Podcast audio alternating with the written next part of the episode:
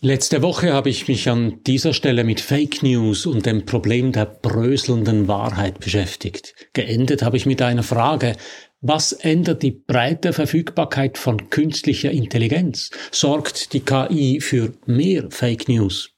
Diese Fragen schauen wir uns heute gemeinsam an. Wissenschaftliche Studien dazu gibt es noch nicht. Die generative KI ist erst seit wenigen Wochen breit verfügbar. Einige Entwicklungen lassen sich dennoch bereits beobachten und wir können gemeinsam darüber nachdenken, welche Folgen die breite Verfügbarkeit von KI-Werkzeugen wie ChatGPT haben wird welche Konsequenzen es hat, wenn die AfD in Deutschland oder Republikaner in den USA manipulierte Bilder einsetzen was das für den Umgang mit der KI bedeutet.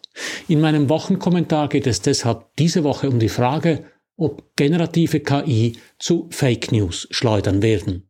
Mein Name ist Matthias Zehnder. Ich gebe Ihnen hier jede Woche zu denken. Mein Thema Medien, die Digitalisierung und KI. Mein Angebot konstruktive Kritik. Wenn Ihnen das gefällt, drücken Sie doch den Knopf für Abonnieren, dann verpassen Sie meinen nächsten Kommentar nicht.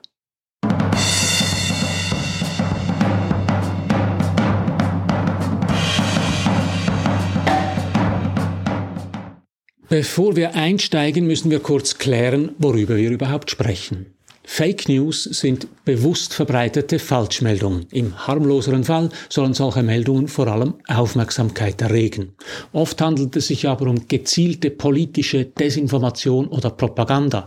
Solche Falschmeldungen spielen mit den Ängsten der Menschen, indem sie zum Beispiel behaupten, die Bewohner eines Altersheims seien zum Auszug gezwungen worden, weil der Staat dort Geflüchtete unterbringen wolle. Von künstlicher Intelligenz sprechen wir dann, wenn Computersysteme selbstständig lernen können. Die Programmierer geben also nicht vor, welche Antworten der Computer in diesem oder jenem Fall geben soll. KI-Systeme können Antworten selbst finden und Probleme bis zu einem gewissen Grad eigenständig lösen. Dazu werten sie sehr große Datenmengen aus und suchen darin nach Mustern. ChatGPT und ähnliche KI-Systeme gehen noch einen Schritt weiter. Sie sind in der Lage, Sprache, Programmcode oder Bilder zu generieren. Um solche Systeme geht es, wenn von KI generierten Fake News die Rede ist. Die große Angst ist, dass solche generativen KI-Systeme im großen Stil Fake News produzieren und die Welt mit Falschmeldungen fluten. Ganz wörtlich genommen ist diese Angst unbegründet. Dahinter steckt die Vorstellung, die KI sei eine autonome Maschine, die sich ins Internet einklinke und dann nach eigenem Gutdünken Nachrichten verbreite. Diese Vorstellung ist falsch. ChatGPT, Google Bard und ähnliche Systeme sind Werkzeuge. Sie haben keinen eigenen Willen und handeln nicht aus eigenem Antrieb. Es sind also keine Computer-Frankensteine, die unkontrolliert im Internet ihr Unwesen treiben. Das heißt aber nicht, dass die Systeme nicht gefährlich werden können. Wenn man sie zu bedienen weiß, sind generative KI-Systeme extrem leistungsfähige Werkzeuge. In der harmloseren Variante erstellen Menschen mit Hilfe von KI Fake News und verbreiten sie dann zum Beispiel über Twitter, Facebook oder andere soziale Medien. Im Zentrum steht also eine Senderin oder ein Sender.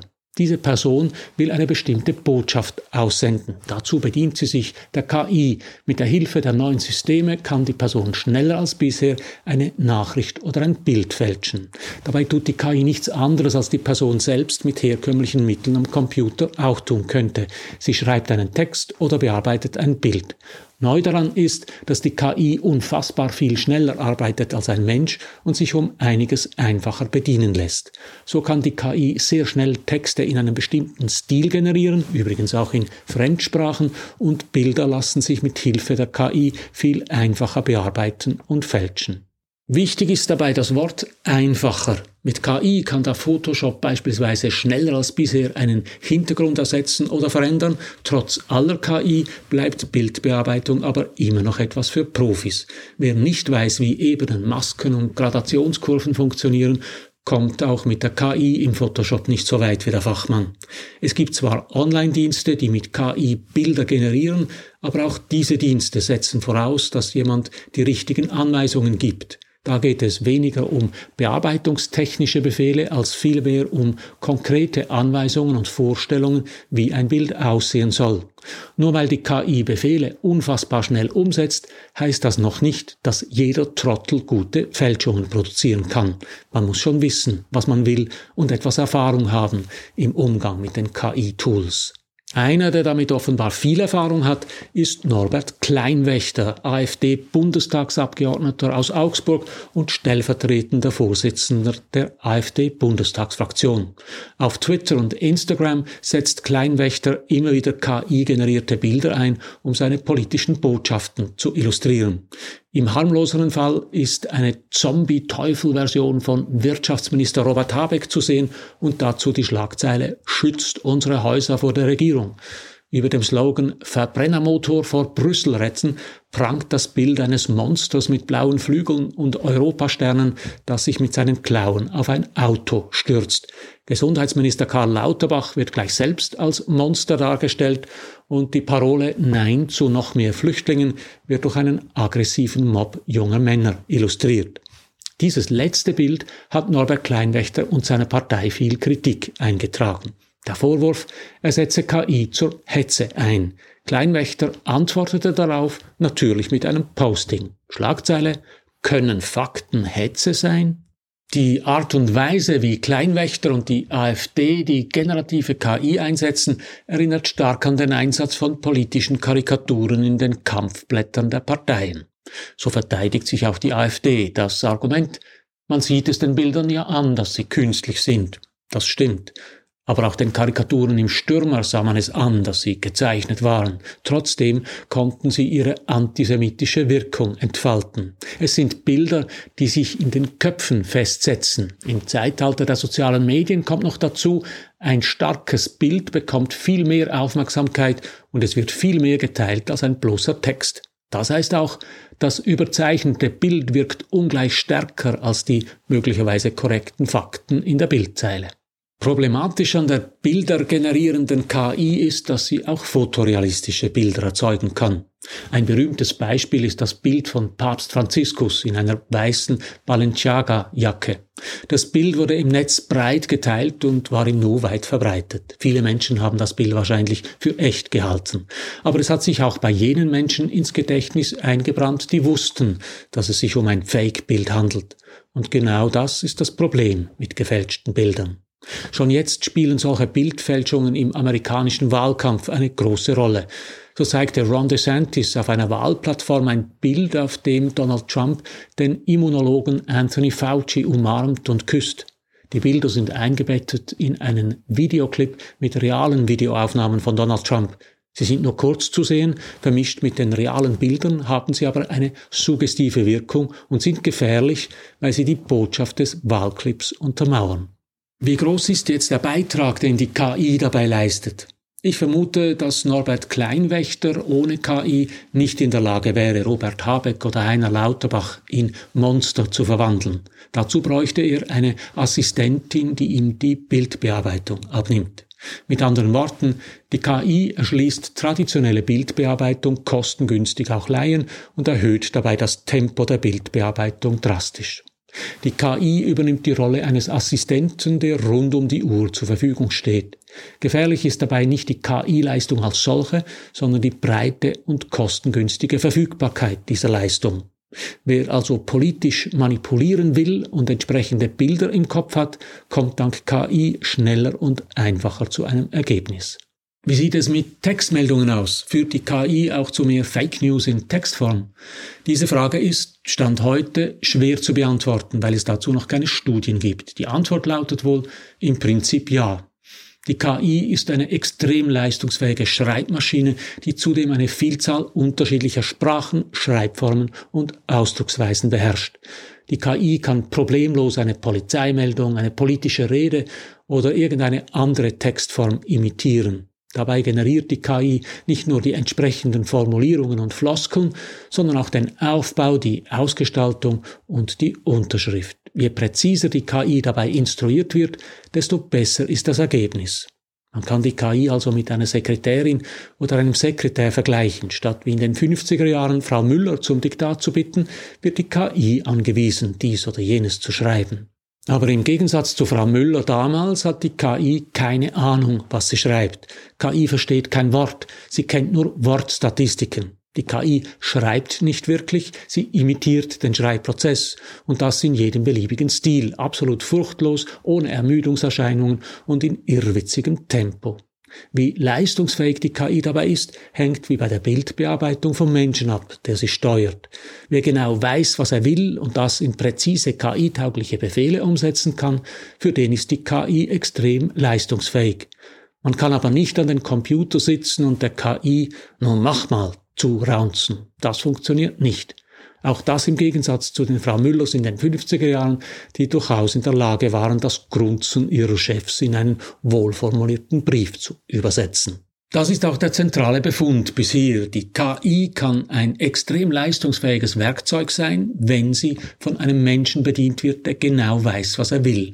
Dazu muss der Mensch nicht nur präzise Befehle geben, er muss vor allem wissen, welche Botschaft er vermitteln will. Das heißt, wie er die Verführungskraft der KI einsetzen will. Darüber hinaus muss er in der Lage sein, aus vielen mehr oder weniger gelungenen Anläufen und Versuchen das beste Resultat auszuwählen. Auch das erfordert Fingerspitzengefühl, Fachwissen und Erfahrung.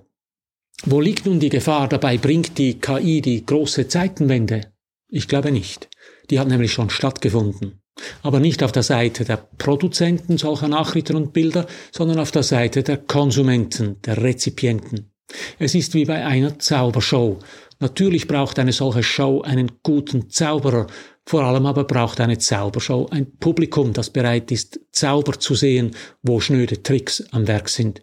Mit anderen Worten, das Problem ist nicht so sehr die durch die KI gestiegene Leistungsfähigkeit der Sender, das Problem ist, dass das Publikum nicht mehr zwischen Fake und Wahrheit unterscheiden will, mit Betonung auf will.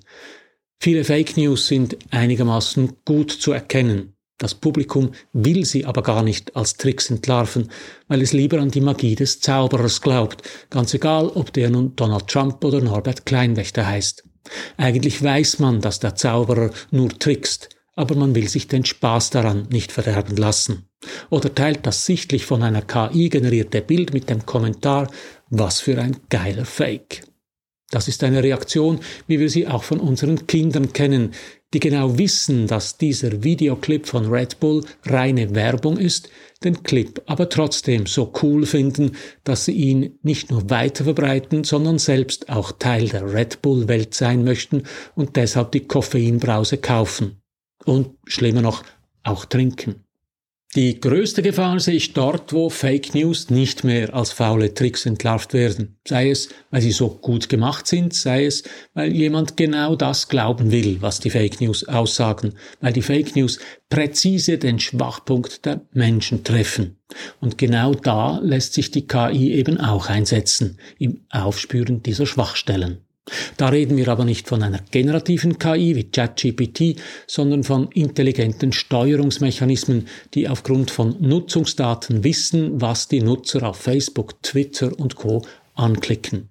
Diese Art der künstlichen Intelligenz ist keine Zukunftsvision, sondern längst Alltag. Wir alle werden im Internet von den großen Unternehmen ständig überwacht.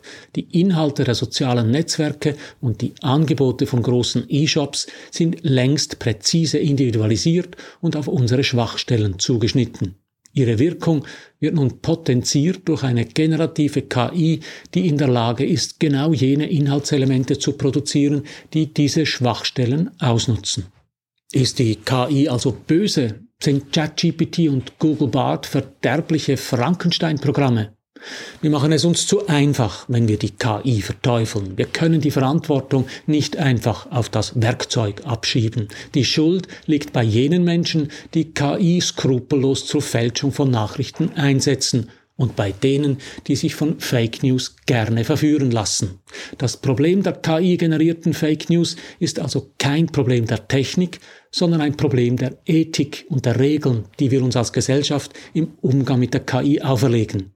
Die Frage ist also, welche Regeln brauchen wir im Umgang mit der KI? Wie müssen wir rechtlich und ethisch mit KI umgehen? Ich glaube, die Antwort auf diese Frage ist gar nicht so kompliziert. Dazu mehr nächste Woche. So viel für heute. Drücken Sie doch noch schnell den Abonnieren und den Gefällt mir Knopf, dann hören wir uns in einer Woche wieder. Alles Gute.